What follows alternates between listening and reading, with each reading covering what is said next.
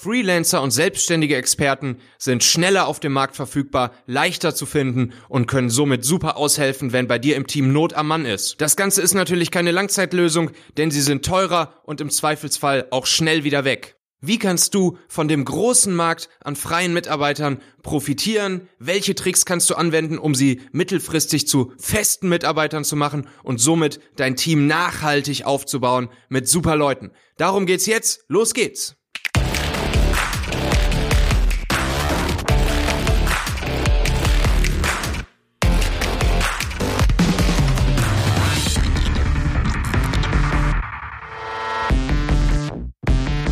Für bestimmte Projekte und Aufgaben in deinem Team ist es sinnvoller, kurzfristig auf freie Mitarbeiter zu setzen, als viel Zeit und Energie für die langwierige Suche nach festangestellten Experten aufzuwenden. Selbstständige Freelancer sind meist leichter zu finden, schneller verfügbar und haben Erfahrung damit, sich kurzfristig in komplexe Themen einzuarbeiten und damit schnell wertstiftend für das Unternehmen zu sein. Natürlich geht das Engagieren von Freelancern auch mit Nachteilen und Risiken einher. Der Stundensatz zum Beispiel eines Freien geht weit über das Gehalt eines festen Mitarbeiters hinaus. Für viele Unternehmen ist es deshalb finanziell nicht tragbar, langfristig einen Freelancer für eine bestimmte Position zu buchen. Falls dies doch geschieht und der freie Mitarbeiter exklusiv für ein Unternehmen über längere Zeit tätig ist, machen sich beide Seiten der Scheinselbstständigkeit strafbar. Aber der wohl bedeutendste Nachteil ist, dass der Freelancer kein vollwertiges Teammitglied des Unternehmens ist. Und dies birgt nicht nur das Risiko, dass er sich nicht vollständig mit der Firma und dem Produkt identifiziert,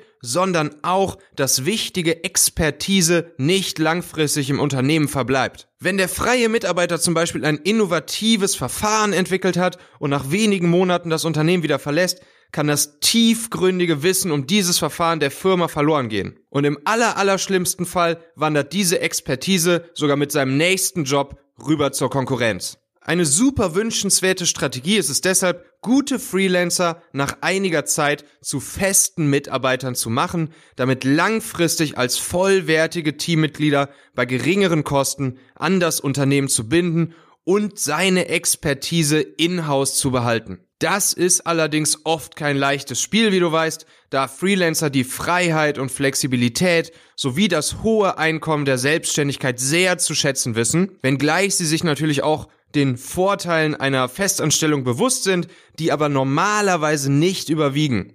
Sowas wie regelmäßiges, konstantes Einkommen, Fortzahlung bei Urlaub und Krankheit, Kündigungsschutz, günstigere Krankenversicherung, Mitversicherung der Familie, Rentenversicherung, gegebenenfalls sogar Zuzahlung zu privater Vorsorge und Kinderbetreuung, Erfolgsbeteiligung und Boni etc. pp. Neben diesen ziemlich harten Fakten hast du es nun selbst in der Hand, mit zusätzlichen eher weichen Vorteilen die Bereitschaft eines Freelancers zur Festanstellung in deinem Unternehmen zu erhöhen. Gib dem Freelancer auf jeden Fall von Anfang an das Gefühl, ein vollwertiges Mitglied des Teams zu sein.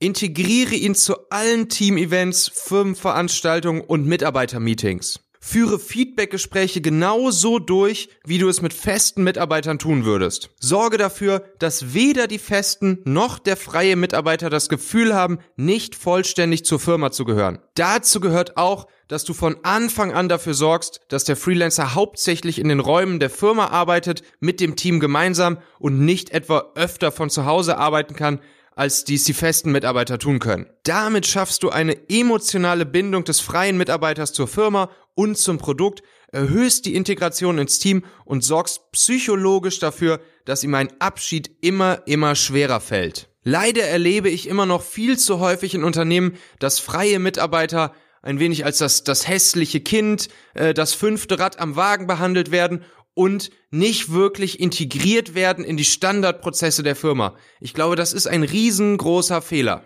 Denn wenn dem freien Mitarbeiter zusätzlich dein Führungsstil, der allgemeine Team Spirit und das Produkt deiner Firma gefallen, wird er immer öfter mit dem Gedanken spielen, dir langfristig treu zu bleiben. Und um die verbleibenden Vorteile der Selbstständigkeit zu minimieren, können Sie ihn direkt mit der Frage ansprechen, was ist dir eigentlich wichtig im Job und anschließend versuchen, ihm seine Wünsche auch in der Festanstellung zu erfüllen. Wenn der Freelancer zum Beispiel anmerkt, dass er die Flexibilität und die Freiheit genießt, von Zeit zu Zeit in unterschiedlichen Projekten und Teams zu arbeiten, um Abwechslung zu haben und sich fortzubilden, dann könntest du ihm etwa eine Drei-Tage-Woche in Festanstellung anbieten, während er zwei Tage pro Woche weiter selbstständig extern arbeiten kann. Daraus ergibt sich dann zum Beispiel schon der Vorteil für ihn, dass deine Firma für ihn die Sozialversicherung und Krankenversicherung bezahlen kann und er sich selbst darum gar nicht mehr kümmern muss. Und genau so kannst du auch über andere Möglichkeiten nachdenken, wie du Bedürfnisse des freien Mitarbeiters auch in seiner Festanstellung bei dir erfüllen kannst. In der nächsten Folge sprechen wir darüber,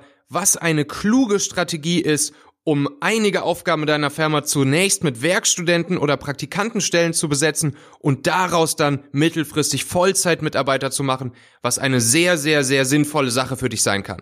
Gib mir gerne Feedback zum Podcast an michael.talente.co. Ich würde mich auch über eine Bewertung auf iTunes sehr freuen. Und ansonsten abonniere den Podcast auf Spotify, auf iTunes, auf Deezer oder auf Google Podcast. Bis zum nächsten Mal.